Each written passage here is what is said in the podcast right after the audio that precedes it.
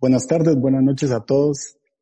Eh, quiero comenzar dándole gracias a Dios porque a pesar de las circunstancias, eh, estamos aquí conectados y eso es, eso es lo más lindo, es lo más hermoso que, que no nos ha impedido poder seguir alimentándonos de, de la palabra de Dios. Quiero darle las gracias a todo el equipo de Viña Oeste por el esfuerzo eh, que está haciendo, por el trabajo arduo para que sigamos conectados en los discipulados, eh, en el estudio bíblico y ahora en nuestra celebración para que podamos seguir alimentándonos de la palabra del Señor. Creo que eh, es importante no desconectarnos. Y en estos momentos que, que el mundo entero está, está viviendo un proceso de, de propagación del virus, del, del COVID-19, hay muchas personas eh, sufriendo de, de ansiedad, de miedo, de temor, de angustia, algunos de terror. Eh, estos momentos de crisis en lo que, en, el cual todo es COVID, todo se trata del coronavirus, de dónde viene, a quién contagia, cuáles son las personas vulnerables se trata del coronavirus, entramos a las redes sociales y, realmente todo habla de eso, los memes, incluso habla de la era eh, post-coronavirus, eh, financieramente el impacto que esto va a tener. Y, entonces es tanta la información relacionada este, con este virus causando alrededor del mundo que, que es importante que cuidemos y guardemos nuestro corazón, porque podríamos distraernos de nuestro tiempo con el Señor, por estar muy enfocados eh, eh, en lo relacionado con el coronavirus. Y no nos podemos dar el lujo de, alejarnos de, la palabra del Señor, porque podríamos terminar contagiándonos, ¿verdad? Podríamos terminar eh, también llenos de temor y de, cosas negativas.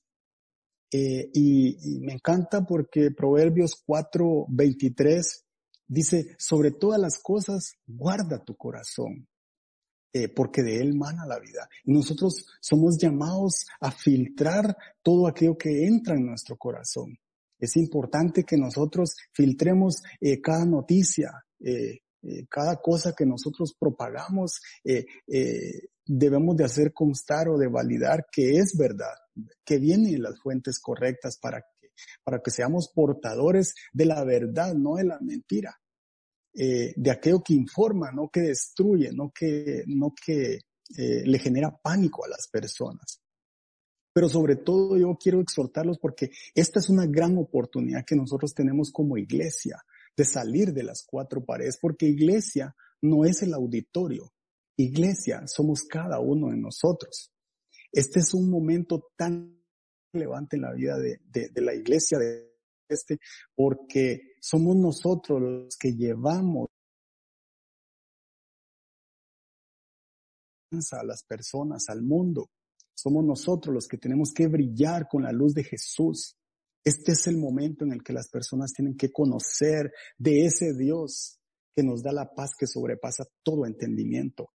Este es el momento en el que nuestros vecinos y nuestros amigos escuchan que nosotros somos de los que se queda en casa, de los que obedece a las autoridades, de los que ora por esos médicos que se esfuerzan cada día, que están entregando su, su, vida en, en los hospitales, tratando de salvar vidas. Nosotros debemos de ser de los que se, se hinca y ora por nuestras autoridades para que tengan sabiduría en tomar esas decisiones que ayudan a toda una nación, a Costa Rica, y a todas las demás naciones. Debemos de ser de esos que, que apoya, que apoya en oración, que se humilla delante del Señor y que le pide al Señor que nos ayude en, en todo eso que, que está relacionado y impactando negativamente al mundo. Porque el arma más poderosa que Dios nos ha dejado es la oración. Y la fe es nuestra mayor fortaleza.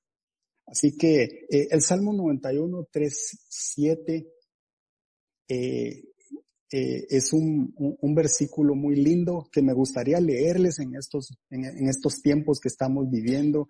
Y dice, solo Él puede librarte de las trampas del cazador y de mortíferas plagas, pues te cubrirá con sus plumas y bajo sus alas hallarás refugio. Su verdad será tu escudo y tu baluarte. No temerás el terror de la noche, ni la flecha que vuela de día ni peste que aceche en las sombras, ni la plaga que destruye a mediodía. Podrán caer a tu izquierda mil y diez mil a tu derecha, pero a ti no te afectará. Esta es una palabra que, que nos promete que nuestro refugio, el verdadero refugio, está en Cristo, está en el Señor. Es ahí donde tenemos que ir a refugiarnos una y otra vez. Cada vez que nos sentimos con temor, que sentimos que no tenemos paz, es ahí donde tenemos que ir, a donde está nuestro Señor, porque Él promete librarnos y cubrirnos de todo temor. Y hablando de, de todo este proceso, creo que vivimos en una, en una época en la cual eh, no nos gustan los procesos. Las personas que están infectadas pasan por un proceso, los que viajan pasan por un proceso de cuarentena y normalmente venimos mal acostumbrados a que todo lo resolvemos con un clic o con una llamada. Llamamos y nos traen comida. Eh, nos registramos en línea y compramos cosas y entre más rápido nos las entregan, mucho mejor porque no queremos esperar. No nos gusta vivir el proceso. Pero es en los procesos donde sale a la luz lo que hay en nuestro corazón. Es en los procesos donde se verá en lo que realmente creo y en lo que confío. Eh, es en los procesos, es en las pruebas donde sale lo peor o lo mejor de nosotros.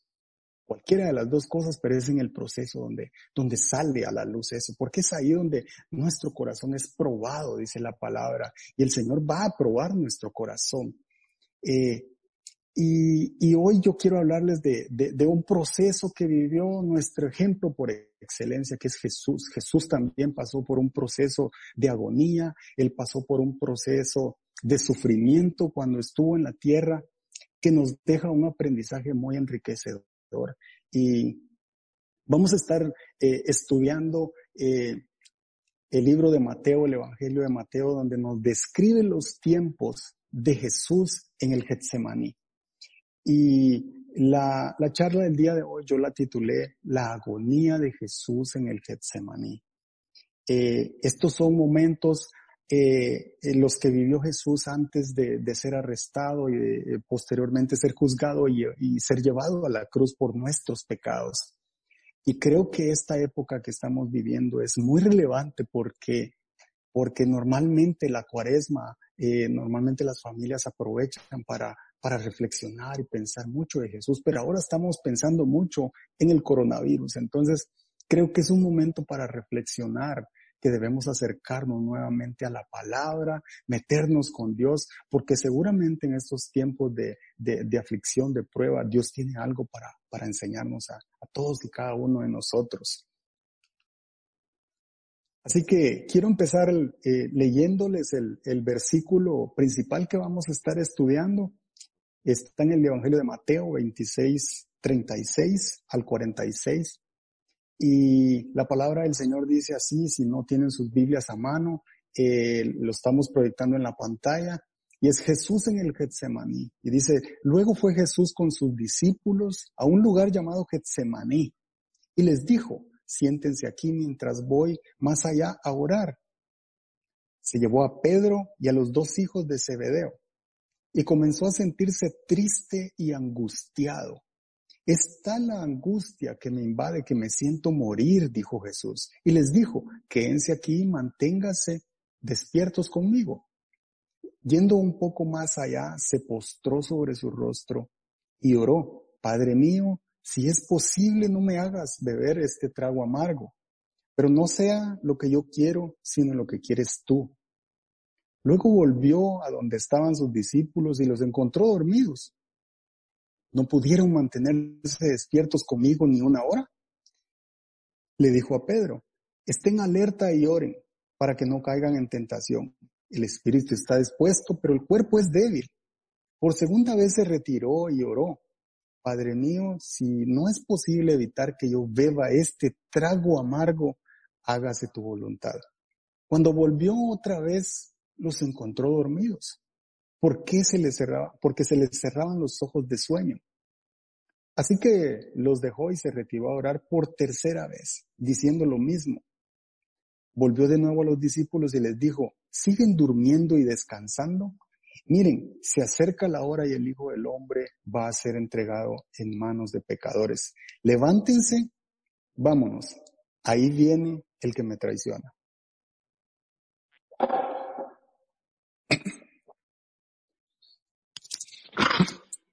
Perdón. Estos versículos son tan, tan relevantes en nuestra vida. Dice, dice que Jesús y los discípulos acostumbraban a ir a este lugar, al Getsemaní, que era un huerto, es un jardín.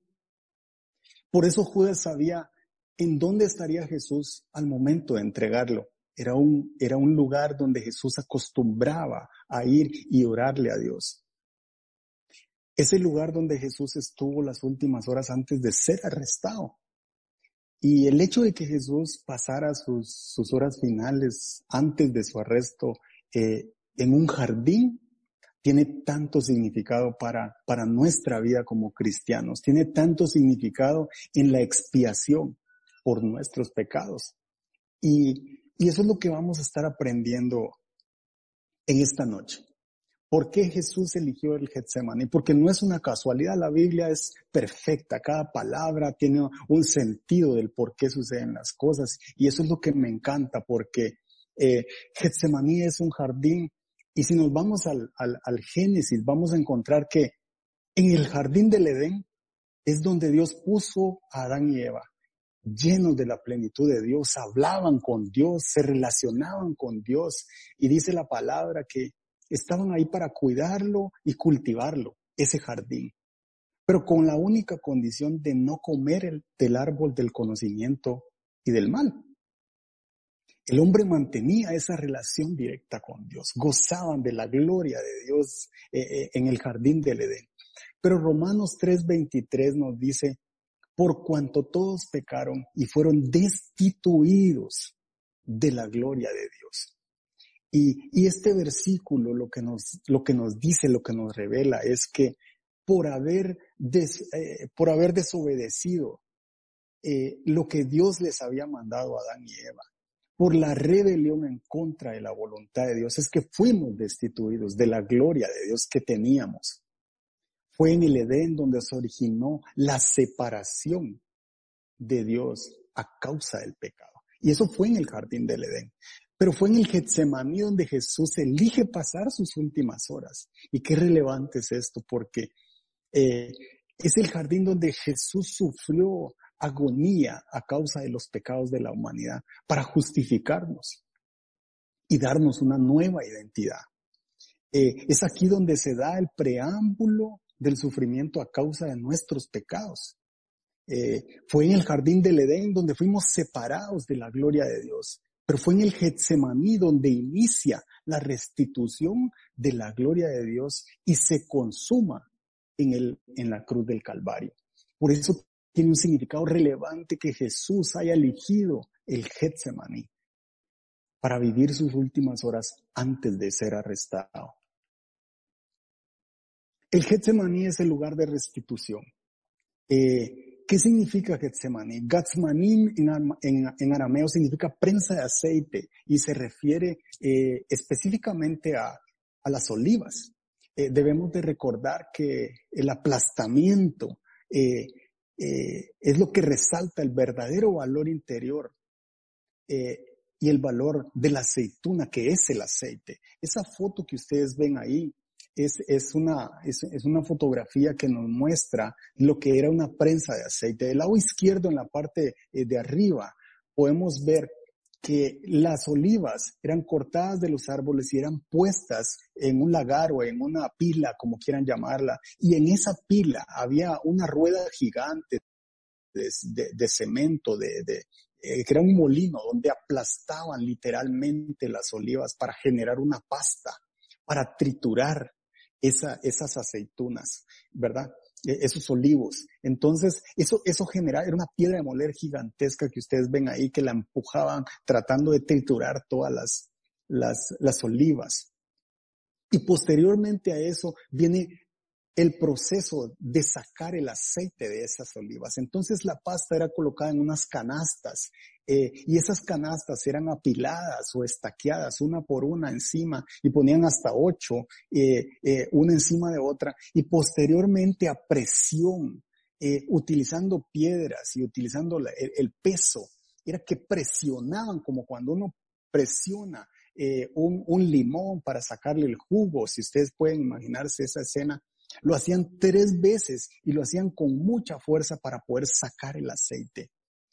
La primera vez que sacaban el aceite, la primera vez que presionaban era cuando salía el aceite extra virgen. Era el aceite perfecto, cero defectos.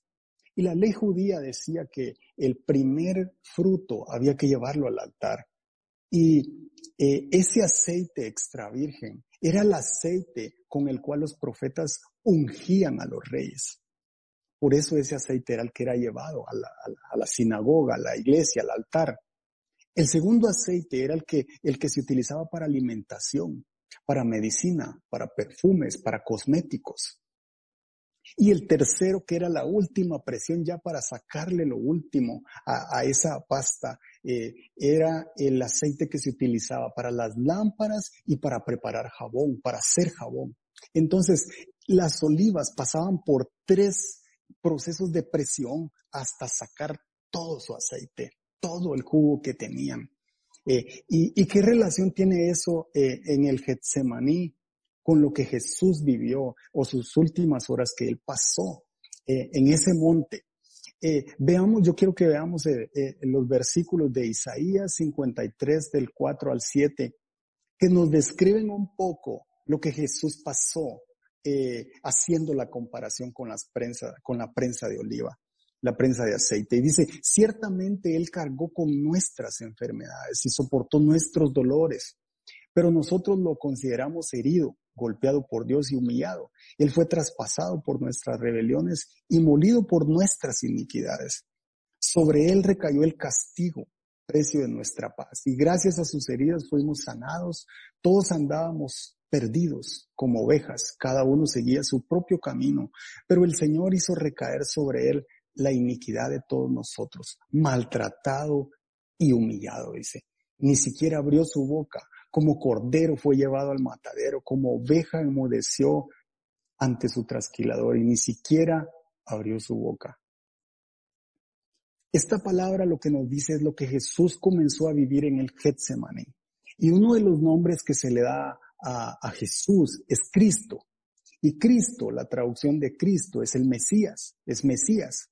Y Mesías significa el ungido, consagrado para Dios, apartado para Dios. De ahí que viene eh, la prensa de oliva de la cual se saca el aceite y el aceite era lo que servía para ungir. Por eso Cristo es nuestro Mesías. Y lo que Jesús vivió en el Getsemaní es estar bajo presión, que jamás había experimentado. Era algo que nunca antes había tenido Jesús. Y era el peso, la carga del pecado, el pecado de la humanidad, porque recordemos que Él era puro, sin mancha, perfecto, pero era el único que podía venir y pagar por nuestros pecados eh, y por nuestras enfermedades. Jesús estaba ahí soportando el peso del pecado de toda la humanidad. Y de ser posible, él no quería pasar por la experiencia de la copa de la ira de Dios. Esto es muy importante porque el peso que, Jesús estaba sintiendo era la ira de Dios. Isaías nos menciona eso. En los salmos también encontramos que esa copa a la cual se refiere era la ira de Dios. Era la ira de Dios en contra del pecado. Entonces lo que le estaba pasando a Jesús en esa agonía en el Getsemaní era que estaba eh, sintiendo la separación de Dios. Por eso la tristeza de Jesús en esos momentos. Y él dice, es tanta la tristeza y la angustia que me siento morir. Y son palabras de nuestro Señor Jesús. Y esa palabra angustia significa perturbarse, asombrarse, al grado de estar aterrorizado. Y así se sentía Jesús. Ese era el precio que él sintió por, por tu pecado y por el mío. Se sentía tan abatido por cargar la ira de Dios por causa del pecado de la humanidad que comenzó a sufrir hematidrosis. Hematidrosis es cuando el, corazón empieza a, se siente tan aterrorizado que empieza a bombear más sangre de lo normal a tal grado que empieza a salirse por los poros. Ese es el nivel de angustia que nuestro Jesús vivió en el Getsemaní. Y esa es la relación que existe entre la prensa de aceite, que tres veces es sometida a presión, bajo presión para sacar el aceite. Y Jesús pasó por eso en el Getsemaní. Y algunas cosas que me llaman la atención de este proceso. Jesús dice, si es posible, pasa de mí esta copa. Y yo quiero decirte lo siguiente, se vale decirle a Dios tu debilidad. Se vale decirle a Dios, si es posible, Señor, sácame de las deudas. Padre mío, estoy siendo triturado, aplastado por la culpa, por lo que hice en el pasado. Se vale decirle al Señor, estoy endeudado, Señor, y no sé qué hacer. Me siento triturado, no encuentro una salida. Se vale llevarle tu debilidad a Dios. Se vale someter tu debilidad a Dios. No hay mejor lugar a donde nosotros podamos llevar nuestras peticiones que no sea a los pies de la cruz, a los pies de Cristo. Segunda cosa, eh, aún en su momento de mayor angustia, Jesús fue obediente. Y esto es algo que nosotros debemos aprender. Hebreos 5 eh, eh, del 7 al 8 nos, nos, dice, nos dice lo siguiente, lo vamos a proyectar ahí. Dice, en los días de su vida, Hebreos 5 del 7 al 8, en los días de su vida mortal, Jesús ofreció oraciones y súplicas con fuerte clamor y lágrimas al que podía salvarlo de la muerte y fue escuchado por su reverente sumisión. Aunque era hijo, mediante el sufrimiento aprendió a obedecer. A pesar de ser eh, Jesús, dice que mediante el sufrimiento aprendió a obedecer. Y nosotros debemos de ser obedientes también. Aún en sus momentos más difíciles, Jesús fue temeroso de su Padre un gran ejemplo para nosotros. Eh, no negó su fe, estuvo firme ante la voluntad de Dios.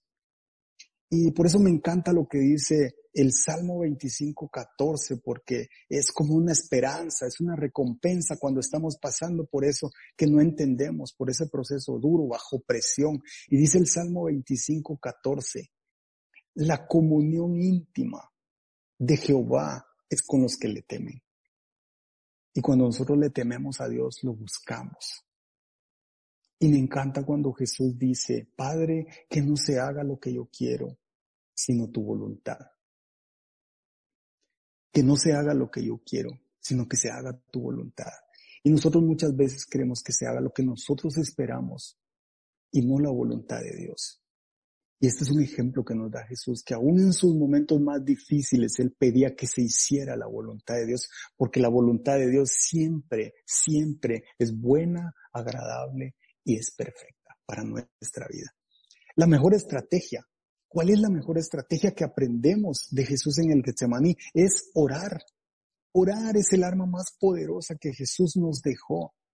Y esto lo aprendemos en los evangelios porque los discípulos le decían a Jesús, enséñanos a orar. No le dijeron, enséñanos a hacer milagros, enséñanos a hablar bonito como hablan los fariseos o como hablan los demás. No, le decían, enséñanos a orar. El arma más poderosa que nosotros tenemos es orar. Y Jesús, antes de pasar por esto, decide ir al Getsemaní y retirarse a orar tres veces. Y toca mi corazón mucho porque las tres veces se refirió a su padre diciendo, Padre mío. Volvió la segunda vez y dijo, Padre mío. Y regresó una tercera vez y él dice, Padre mío. Y yo me hacía la pregunta, ¿qué le digo yo a Dios? Primero si lo busco y segundo es, ¿cómo me refiero a Él?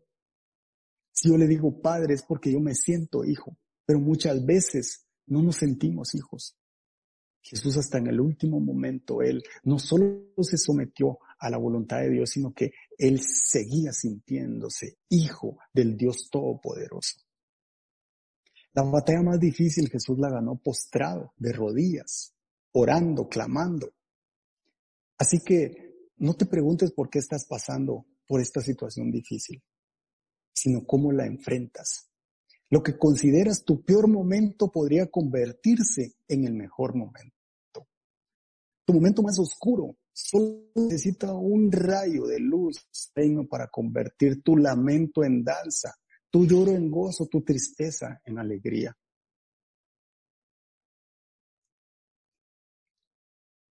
Porque nuestro Getsemaní saca lo mejor de nosotros.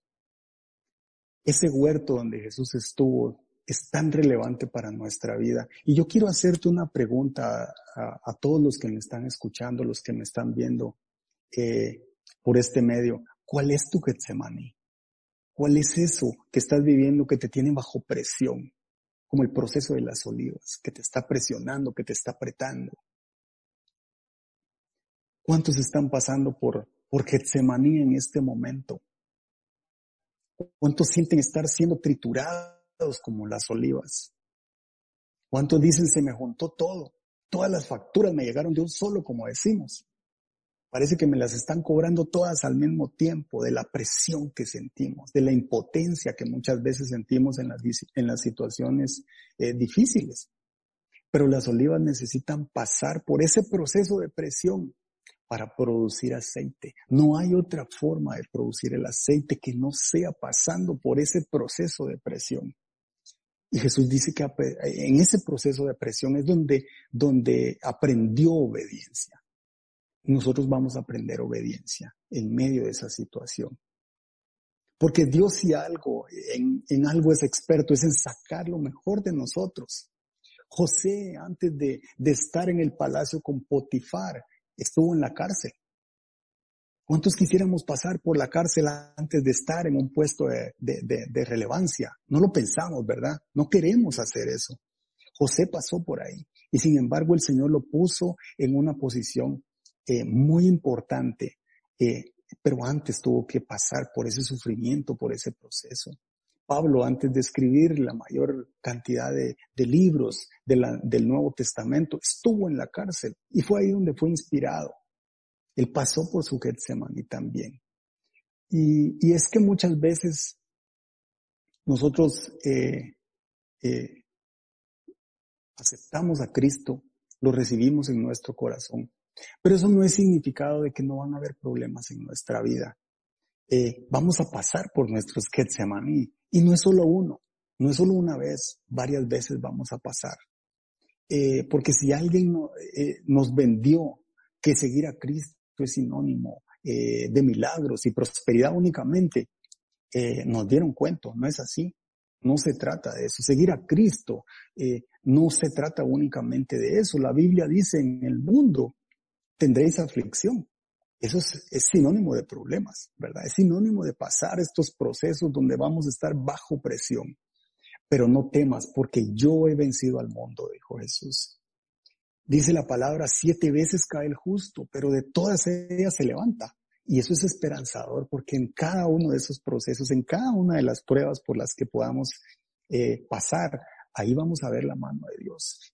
Y el primero que vamos a conocer es a nuestro Dios del consuelo, el que nos da consolación en medio de esas pruebas.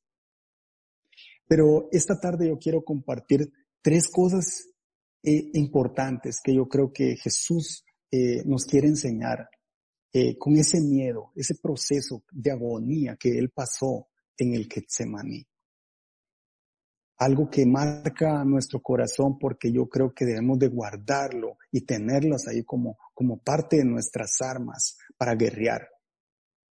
Número uno, Jesús tenía un lugar y ese lugar se llamaba Getsemaní. Lucas, describiendo esta parte, dice, Jesús y sus discípulos se dirigió al, al, al Getsemaní como usualmente lo hacía para orar y para descansar. Jesús tenía un lugar. Y yo hago la pregunta, ¿cuál es tu lugar? ¿Cuál es tu lugar? ¿Dónde está el lugar donde nos conectamos con Dios y Dios se conecta con nosotros? donde recibimos señal Wi-Fi del, del reino de los cielos. ¿Cuál es ese lugar? Porque necesitamos un lugar. Necesitamos un lugar en donde nos conectamos con el Señor. Necesitamos ese lugar donde nos postramos y tenemos la certeza que somos escuchados por Dios. Necesitamos un lugar a donde correr cuando tenemos una emergencia. Necesitamos un lugar donde encontramos el oportuno socorro. Y eso es como llamar al 911. Nosotros necesitamos un lugar a donde hacer una llamada de emergencia. Y yo quiero darte uno. El Salmo 91.1 es tu 911. Y mira lo que dice, eso no lo vamos a proyectar ahí, pero dice, el que habita, el que habita, mira bien esa palabra, el que habita al abrigo del Altísimo se acoge a la sombra del Todopoderoso. Es ahí donde debemos habitar.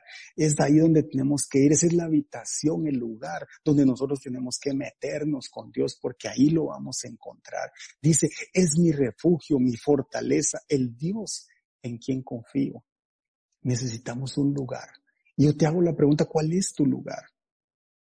Yo recuerdo que cuando nosotros eh, yo lo he contado un par de veces en la iglesia, cuando no podíamos tener hijos y, y, yo miraba las caras de duda de todos nuestros familiares después de haber perdido tres bebés y no poder lograrlo y que incluso el, el ginecólogo eh, ya dudaba de las noticias que nos daba. Eh, dice uno, ¿qué más me queda? Y solo nos quedaba meternos con Dios y seguirle diciendo, te creemos, Señor. Vamos a seguir eh, disipulándonos, vamos a seguir creciendo porque algún día tú vas a responder. Y, fue lindo porque ese era el mejor lugar. El lugar de tu consuelo, el lugar a donde debes correr es a ese 911, a ese 911 del reino de los cielos, al Getsemaní. Ahí está tu Padre esperándote. Ahí está Dios esperándote. Número dos, rodéate de las personas correctas. Dice la palabra que Jesús llegó con todos sus discípulos, con once porque ya Judas era del otro equipo, ya lo habíamos perdido, él ya había vendido por 30 monedas de plata al Señor, pero llegó con sus once discípulos, pero llegando al Getsemaní, Jesús dice, Pedro, Juan y Santiago, Juan y Santiago eran los hijos de Zebedeo. Ese era el círculo íntimo de Jesús. Si usted va a leer los evangelios se va a dar cuenta que Pedro, Juan y Santiago era el círculo íntimo de Jesús. Rodéate de las personas correctas. Eso es tan importante, porque en los momentos que estamos bajo presión, no necesitamos personas que nos digan lo que nosotros queremos oír. No necesitamos que nadie nos diga, pobrecito vos, que estás pasando por esta situación. ¿Sabe a quiénes necesitamos? Necesitamos a las personas que nos dicen la verdad, que se unen en oración con nosotros, que nos levantan los brazos para seguir orando, para seguir clamando. Y la Biblia nos da un ejemplo en eso en la vida de Moisés, cuando iban a pelear con los amalecitas. Porque dice que el Señor le dijo a Moisés, mientras mantengas tus brazos en alto, los israelitas van a avanzar y van a ganar la batalla. Pero la batalla estaba durando demasiado y los brazos de Moisés se cansaban.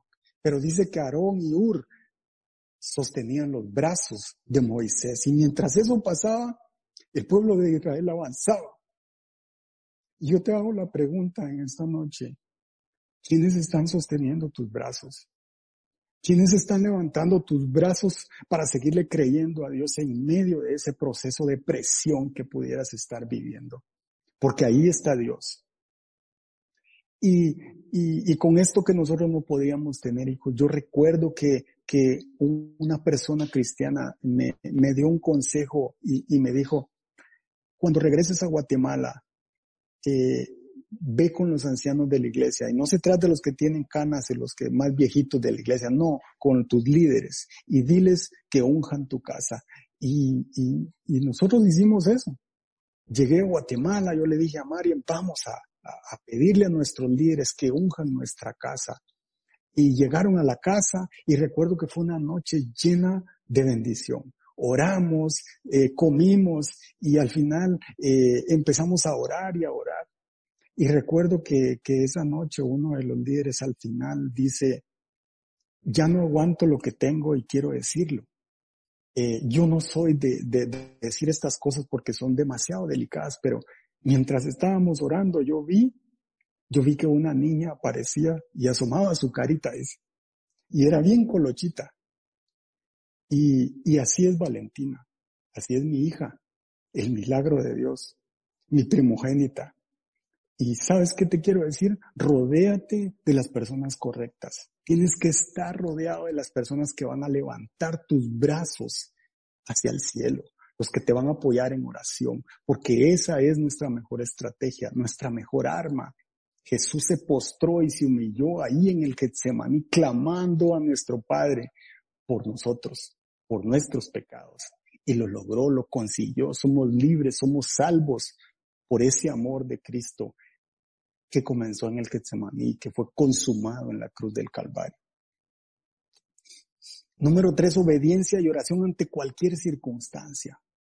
Pase lo que pase, no le pidas permiso al cuerpo porque no lo vas a, lograr, no lo vas a conseguir. Porque dice que, que, que solo si lo hacemos en el Espíritu lo vamos a lograr. No cesen de orar, no paren de orar, dice la Biblia. Y Jesús en estos versículos no nos dice cuánto tiempo oró, pero sí nos dice cuánto fue lo mínimo que oró. Y dice que después de una hora regresó, después de orar una hora regresó. Jesús oró por lo menos una hora. Nosotros nos dormimos después de cinco minutos. Nos aburrimos después de, de diez minutos. Y nosotros debemos de ser obedientes y meternos con el Señor. Más cuando no sabemos qué hacer, más cuando estamos atribulados. Debemos de entrar en nuestro cuarto, en nuestro aposento, cerrar la puerta y clamar a Dios, hasta escuchar su voz, hasta rendirnos, hasta entregarle todas nuestras cargas. Debemos obedecer lo que diga su palabra, aunque no nos guste. Porque muchas veces leemos la Biblia, pero no nos gusta lo que dice la Biblia.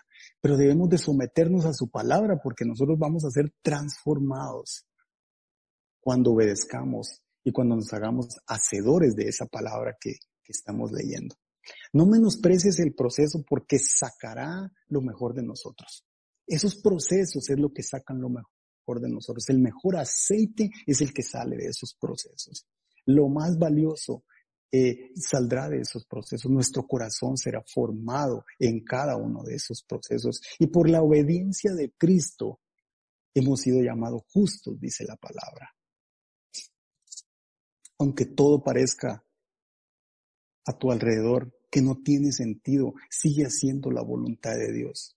Él te responderá, porque Él es un Dios de pactos. Él no te fallará. Él está en todo lugar, dice la palabra, que Él es omnipresente. ¿Y qué significa eso? Eso significa que Él está en todo lugar. Y si Él está en todo lugar, Él está en tu Getsemaní, Él está en tu valle, Él está en ese proceso que estás sufriendo, en eso que estás viviendo. Aunque no lo sientas, aunque no lo veas, Él está allí, porque Él es omnipresente. Y Él es todopoderoso para resolver y para ayudarte, para levantarte, para estirar su diestra de poder y levantarte y poner tus pies en la roca firme.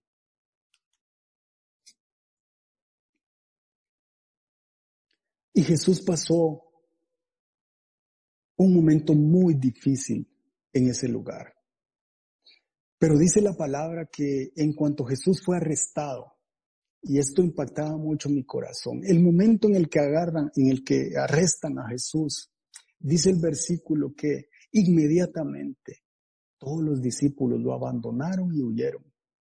Qué palabra más dura esa. Ustedes se imaginan tres años andando con los discípulos y en cuanto arrestaron al Señor, huyeron y lo abandonaron, dice la palabra. Y, yo me hacía la pregunta, ¿dónde está Pedro?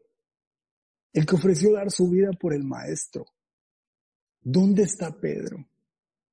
El que dijo, yo voy, yo voy en tu lugar, Señor. Y sin embargo lo negó tres veces. No solo lo abandonó, lo negó tres veces. ¿Dónde está Juan, el que se recostaba en el pecho de Cristo? ¿Dónde está el apóstol Juan? El íntimo, el amado, como él dice en el Evangelio. ¿Dónde está? ¿Dónde están Eh, los hijos de, de Zebedeo es Juan y Santiago. Yo no sé si usted recuerda el pasaje donde la mamá de, de, de, de ellos le pide a Jesús que si es posible le conceda que uno se sienta a su izquierda y el otro a su derecha cuando esté en el reino. Eso le pidió la mamá de Juan y Santiago. Yo me pregunto, ¿dónde están los que se querían sentar a la izquierda y a la derecha junto con Cristo? ¿Dónde estaban en estos momentos? Jesús estaba solo. Ya Jesús lo habían dejado solo, pero, pero mire lo que dice el Salmo 27.10. El Salmo 27.10 es, es, es precioso porque, porque debemos estar rodeados de las personas correctas todo el tiempo, pero aun cuando esas personas correctas te abandonen, mire lo que dice, aunque mi padre y mi madre me abandonen, el Señor me recibirá en sus brazos. Qué versículo más esperanzador, más revelador.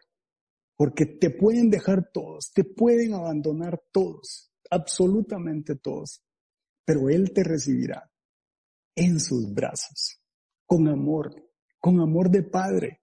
Él está ahí para ti, Él está ahí para mí.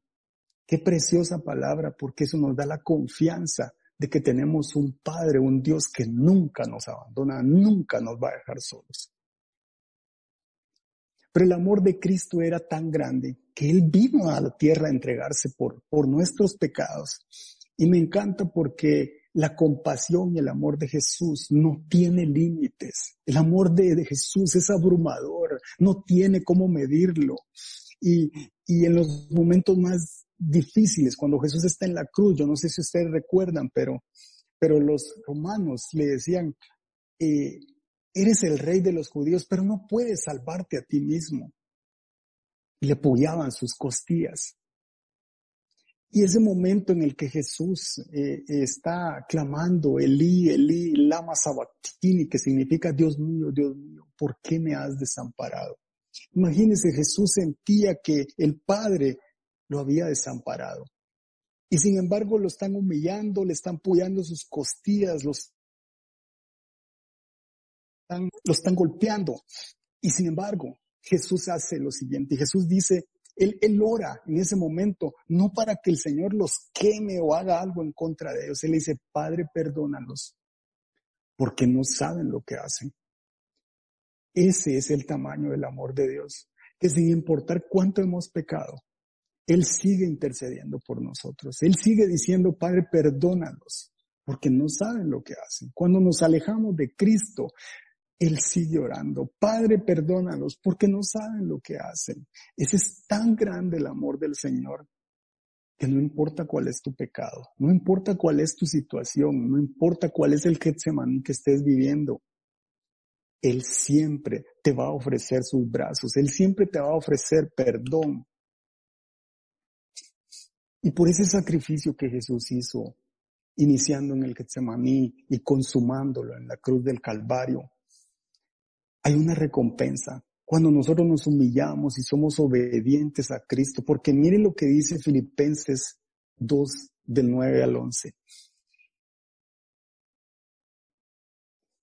Me encanta porque porque Jesús fue humillado y fue maltratado por nuestros pecados por nuestras iniquidades. Él llevó la carga de nuestras enfermedades. Pero dice Filipenses 2 del 9 al 11, por eso Dios lo exaltó hasta lo sumo, es decir, a lo más alto, y le otorgó el nombre que está sobre todo nombre, porque ante el nombre de Jesús se dobla toda rodilla, y el cielo y la tierra y debajo de la tierra y toda lengua confiese que Jesucristo es el Señor para gloria de Dios Padre. Él fue humillado, pero cuando todo lo daba por vencido, cuando murió en la cruz del Calvario, el poder de la resurrección lo levantó. Y eso me encanta, eso es esperanzador. Primero es que ningún Dios de esta tierra, ninguno se ha ofrecido en sacrificio por nosotros. Pero Jesús vino, se ofreció y fue a la cruz y murió por nosotros, pero se levantó. se levantó y eso es esperanzador porque cuando las mujeres, cuando María y las otras mujeres iban a la tumba a revisar la tumba eh, de Jesús, el ángel las visita y le dice, Él se ha levantado de entre los muertos y va delante de ustedes a Galilea porque Jesús le había prometido a sus discípulos que los vería en Galilea. Y, y el ángel estaba confirmando la palabra. Ya Jesús había resucitado. Y yo lo que te quiero decir esta noche, esta tarde es, Jesús no se quedó en el Getsemaní. Tampoco se quedó en la cruz. Y la tumba está vacía. Jesús está a la diestra del Padre porque fue exaltado a lo sumo. Todos le adoran y toda rodilla se doblará. En estos momentos de, crisis del mundo, muchas más personas están doblando rodillas porque no saben qué hacer. Pero yo quiero decirte esta noche que Cristo se entregó por nosotros y Él tiene más poder que la situación que puedas estar pasando. Él puede más que tu miedo, Él puede más que tus deudas, Él puede más que cualquier enfermedad. Porque Él pagó el precio con su propia sangre por nosotros. El Getsemaní no solo es el lugar de humillación, depresión, de angustia, es el lugar de restitución a la gloria de Dios. Perdimos la gloria de Dios en el Edén, pero es en el Getsemaní donde empieza la restitución de la gloria de Dios. Es ahí donde recibimos una nueva identidad. Somos nuevas criaturas, dice la palabra, cuando recibimos a Cristo en nuestro corazón y somos nuevas criaturas y recibimos al Espíritu Santo y eso nos hace hijos. Ahora somos hijos de Dios. Somos un nuevo Adán. Ahora nosotros servimos y adoramos a ese Dios. Porque Jesús dijo que resucitaría y se levantó y se mostró a sus discípulos como lo prometió. Él dijo, los veré en Galilea y llegó a Galilea. Él dijo que regresaría al Padre y está sentado a la diestra. Él dijo, no temas, yo estaré contigo, nunca te dejaré, siempre te sostendré con la diestra de mi justicia. Esa es la palabra que nosotros debemos de confesar. Esa es la palabra que nos tiene que aferrar a las promesas de Dios. La batalla que estás peleando de rodillas tiene una respuesta en camino. Hay esperanza porque Cristo pagó el precio por ella. Porque dice la Biblia el que se humilla será exaltado y el que siembra con lágrimas, con regocijo, cosechará. No quiero dejar pasar esta, esta noche sin, sin orar por ti. No quiero dejar eh, pasar este momento sin, sin orar por, por los que nos están viendo. Eh, yo sé que eh, dentro de las personas que nos están viendo, quizá hay personas que todavía no han entregado su vida a Cristo.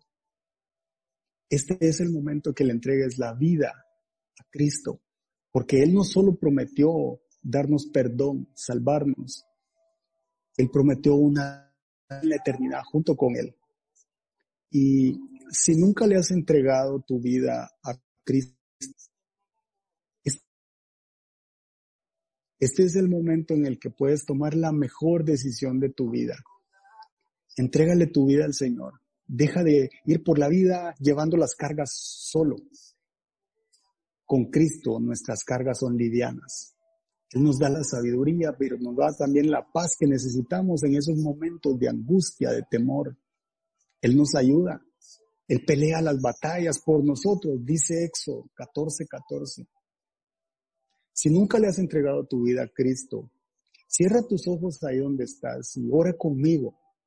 Haz esta oración conmigo para que tu nombre sea escrito en el libro de la vida.